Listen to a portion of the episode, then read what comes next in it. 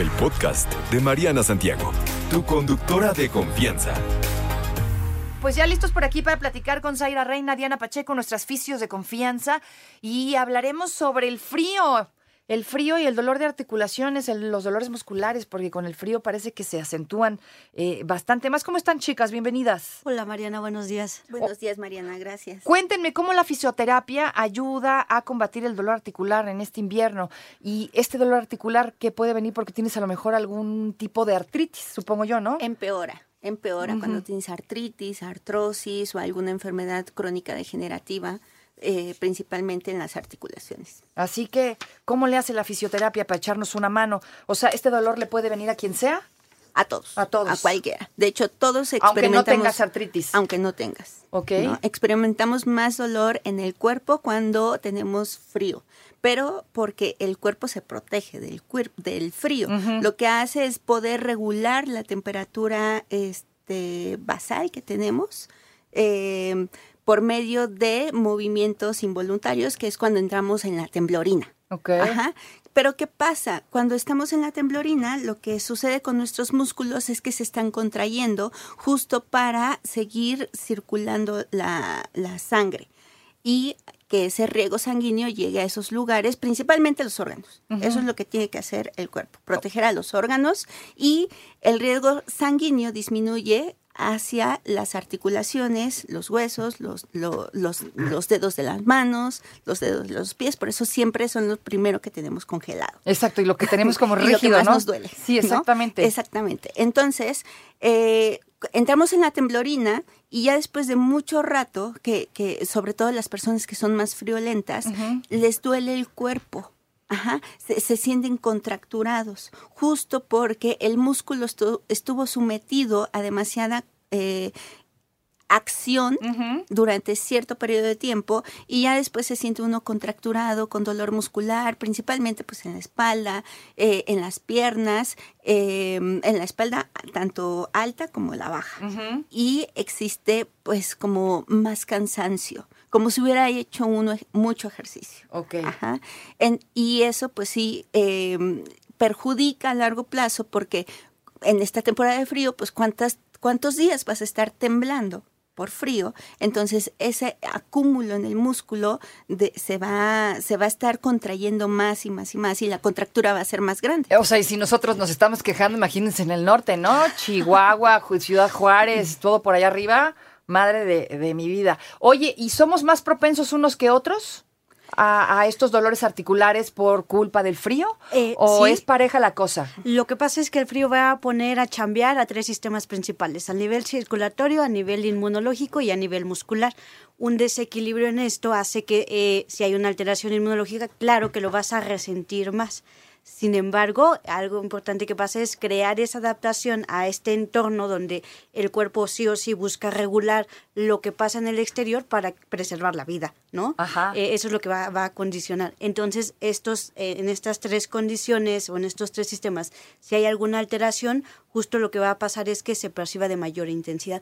Y otra cosa bien importante es el dolor.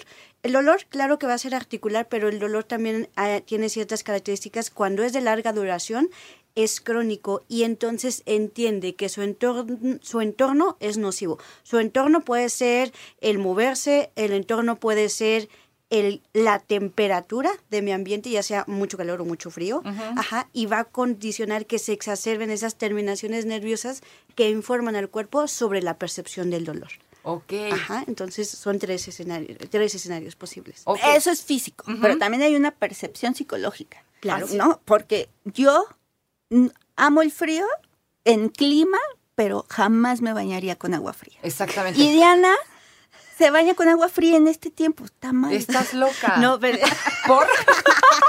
ya te balconearon. ¿Por qué? Explícame, por y aparte favor. quiere que todos lo hagamos. Ahorita No. nos va a dar su solución. hay ciencia detrás de ello. O sea, sí hay evidencia que dice que no estoy tan loca como se piensa, pero esta, el crear una adaptación hacia tus entornos, ¿no? Hace, eh, hace cuánto tiempo te, te podrías morir de frío si no matabas a un mamut.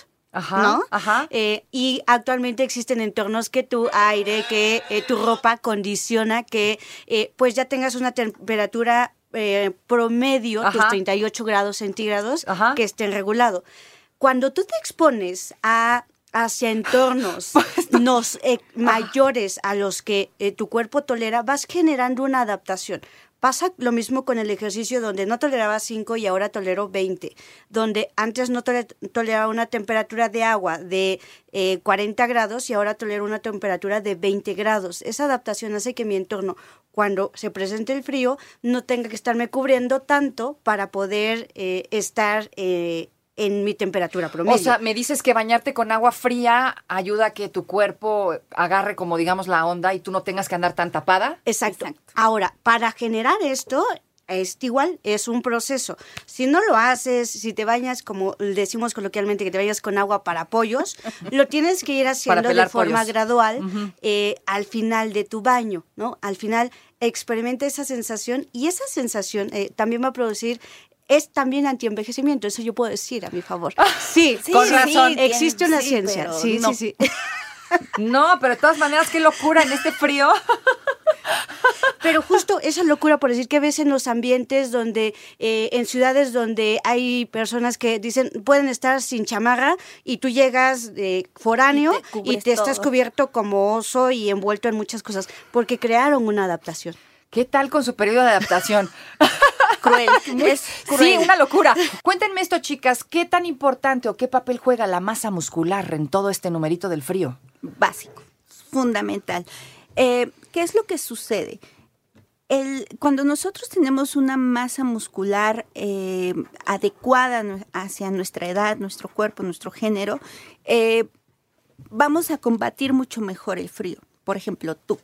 Tú eres friolenta, pero psicológicamente, pero no eres friolenta de que el frío te cause mu- eh, Algún te malestar. impacte en Sí, tu o sea, no soy friolenta. La verdad es que casi nunca tengo frío. pero no te gusta. Pero no me gusta, sí. Exacto, ¿no? Entonces, pero tú te dedicas a hacer ejercicio, tienes buena masa muscular, eres fuerte en general, tu cuerpo es fuerte. Entonces, eh, el frío impacta muchísimo menos cuando ten- tenemos esa masa muscular activa, porque eh, protege a los huesos, a los órganos, la circulación pues está trabajando adecuadamente. Entonces no les impacta tanto. Sin embargo, por ejemplo, a los adultos mayores o a las personas que tienen que, son sedentarias, esta, es, el frío les impacta muchísimo más porque no hay ese escudo protector de los músculos que les ayude a termorregular su, este, sus El cuerpo, órganos, el cuerpo. el cuerpo en general.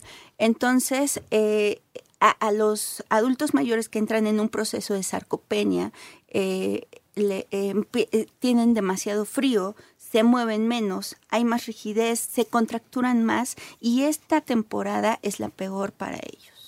Se eh, eh, están tristes. Sufren mucho, sí. Sufren demasiado. Entonces, Pero también hay que ver lo que están dejando de hacer, ¿no? Justo hay disminución de la masa muscular y se dejan de mover. Entonces, este tema es, sí, efectivamente, el frío va a generar un efecto eh, nocivo en mi cuerpo, pero ¿cómo lo contrarresto? El hecho de moverse, el hecho de mantenerse hidratado y cómo prepararme para mi temporada de frío es manteniéndome en movimiento, ¿no? O realizando Activo. ejercicio, que es algo que vemos, eh, poniéndote como ejemplo, es que tú lo realices en el transcurso del año y esta época pues no la pasas tan mal, ¿no? No. y también hay que recordar... Me cuesta trabajo ir, eso sí, la neta, ¿no? Claro, pero pero claro. voy porque voy, sí. Exacto. Hay que recordar que el frío en nuestro cuerpo es mucho más beneficioso que el calor. De hecho, vamos para allá, fíjate, porque a nivel sistémico ocasiona varios fenómenos en el cuerpo y cometemos un gravísimo error, estar comiendo pura pan, azúcar y esto, y esto es un error terrible. Exacto. Al final al cerebro le encanta lo que le estás metiendo, el azúcar, le fascina. Sin embargo, hay que saber que cuando hace mucho frío, nuestro cuerpo está quemando grasa. Y en realidad estaríamos bajando de peso.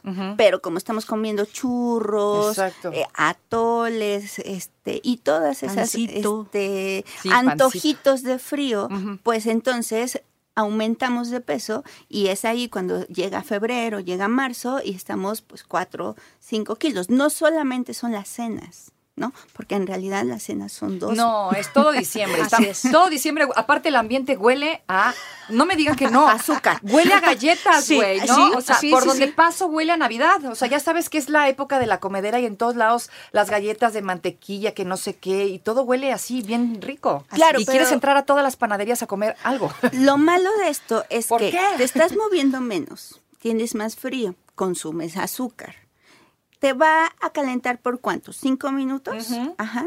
Pero lo que estás consumiendo se va a quedar por mucho tiempo en tu cuerpo y aparte, si tienes alguna enfermedad crónica degenerativa eres sedentario, no te va a beneficiar en el futuro porque está es- esto que estás consumiendo y que estás dejando de hacer está perjudicando muchísimo más tus articulaciones y, y te está causando más dolor del que tenías antes. Es, es Ah. una inversión de corto plazo, una inversión de largo plazo es moverte, ¿no? De corto plazo es el atole, el café, el pan, pero de largo plazo va a ser que tengas menos dolor, que estés más en movimiento, seas más funcional, el moverte. Moverte, no dejar de moverte, hagan lo que hagan, no dejen de moverse, Así por es. favor. Háblame de la artritis, diferencia entre artritis y artrosis, porque con el frío estos dolores se acentúan. Así es. Y esta, eh, estas dos enfermedades, el común denominador es que son una enfermedad crónico-degenerativa.